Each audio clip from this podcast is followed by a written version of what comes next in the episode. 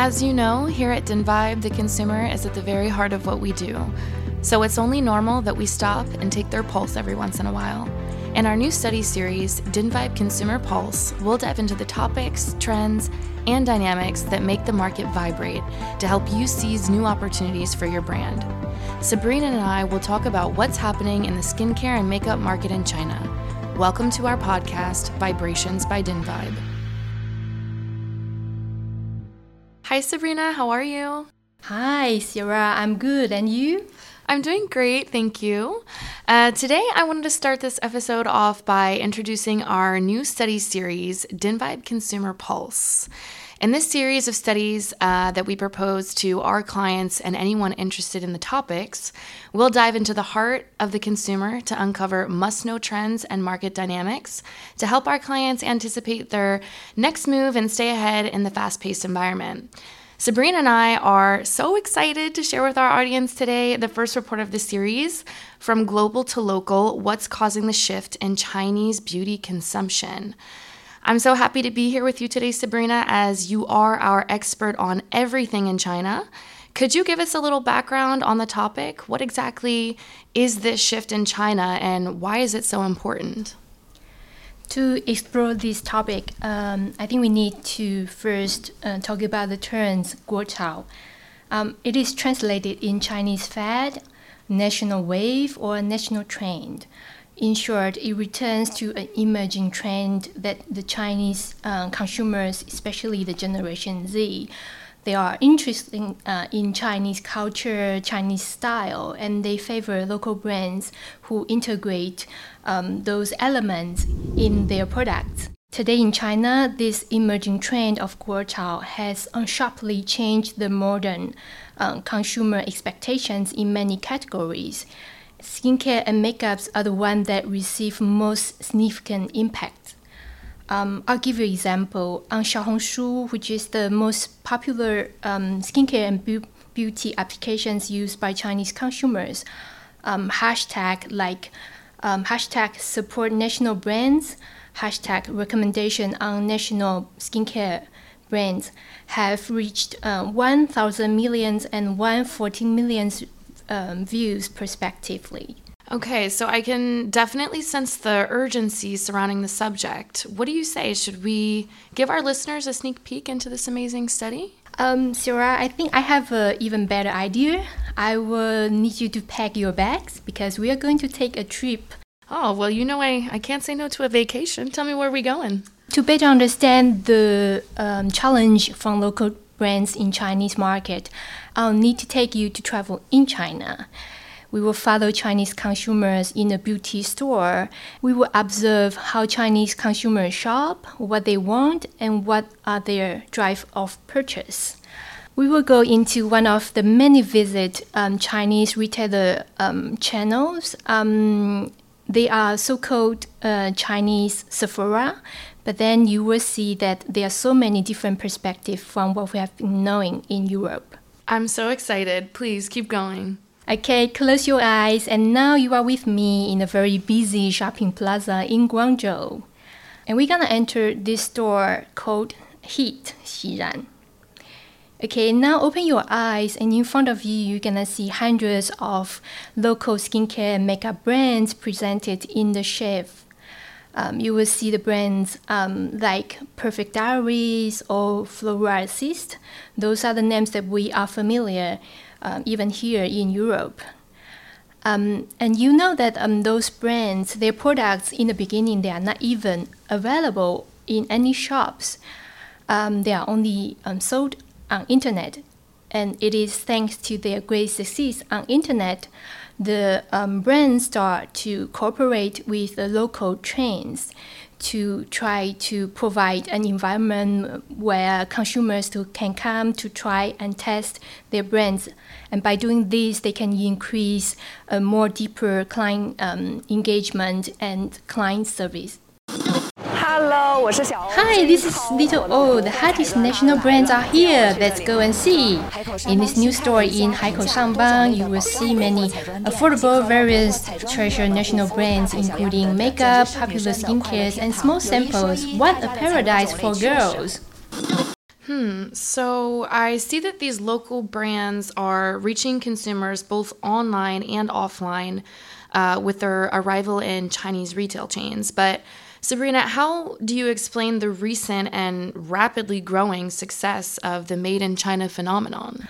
Well, first, the young Chinese consumers, especially those Generation Z, they grow up in the world where they witness the how China is um, getting powerful and how China is influential to the world. And so, compared to their older generations who consider Chinese products are bad or with um, bad qualities, those young generation they are much more open and they are actually very proud of their nation and the the brands um, made in China. And it is this um, patriotic buying behavior that um, strongly we can say attribute to the local brands, and so they can they nowadays they continue to thrive in recent years. Our national brands have many good quality, cost-effective products. They can compete with international brands in composition, technology, and ingredients. Hmm. So I'm here now in the Heat store. I can see a crowd of girls passing by wearing made in China totes as they're filling their bags with local beauty products. I can feel how proud they are to call these brands their own, and I see the smile on their faces as they browse the store, seeing their heritage in every corner of the shop. Yes, but you know that this is not only the growing nationalism that contribute to the success of local brands. Um, those brands they are also standing out because they know how to provide products that meet the local needs and trends. A good example would be Morning C Night A skincare trend. It is a skincare routine that consumers adopt vitamin C or strong uh, antioxidant uh, priority skincare in the morning, and then they use retinols um, at night. Um, they do this because they want to uh, have both skin whitening and anti-aging benefits in one routine.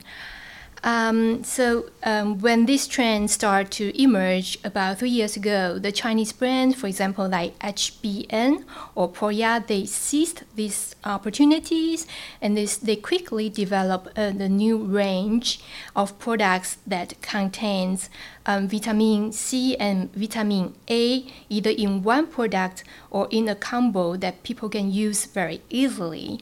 And in turn, um, they, they, they create a very success in sales because of their quick, um, fast action towards these um, last trends.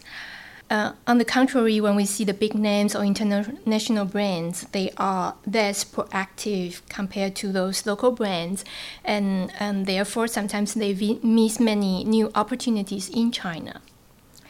And last but not least, I would say that the local brands they, they are experts on social medias. Um, they know how to leverage diverse marketing and community strategies to these new trends, and sometimes they even become the trendsetters ahead of international brands. I think it is all those factors um, help local brands to you know really gain their um, places in the market and and they um, to help them to differentiate from the international competitors. Thank you, Sabrina. So it's definitely clear that the arrival of these new local Chinese brands signals an important shift in beauty consumption that we need to be aware of. Yet, while the competition may be growing, so are the opportunities. In our new study from Global to Local, we will uncover just that. So, we're going to reveal what's causing this new dynamic in China in order to help these turn these potential challenges into real opportunities for your brand. Yeah, and do you want to tell us what type of information our audience can expect to find in this report? Of course, Sabrina, I would love to. Uh, without spoiling too much, in the report, we'll dive into the makeup and skincare market in order to identify the key drivers behind the changing needs of Chinese consumers, as well as pinpoint the various reasons behind the shift in consumption that we are seeing today. In addition, we'll also map out consumer expectations, highlight potential need gaps, and of course, predict the future trends that we believe will be hitting the market soon to help our customers take action as soon as possible. And we were definitely not missing those new and coming local brands, right? Of course not. We will, of course, put an emphasis on China's most innovative local brands and their key success factors to understand what makes these brands so special. We'll also measure the various strengths, weaknesses, threats, and opportunities that we uncover to help our clients stay ahead of the competition and anticipate their next move in the market. I'm super excited about this study. Can you let the audience know when it will be available?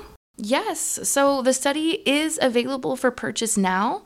Uh, and if you are interested and you want to know more, you can contact us at contact at dynvibe.com.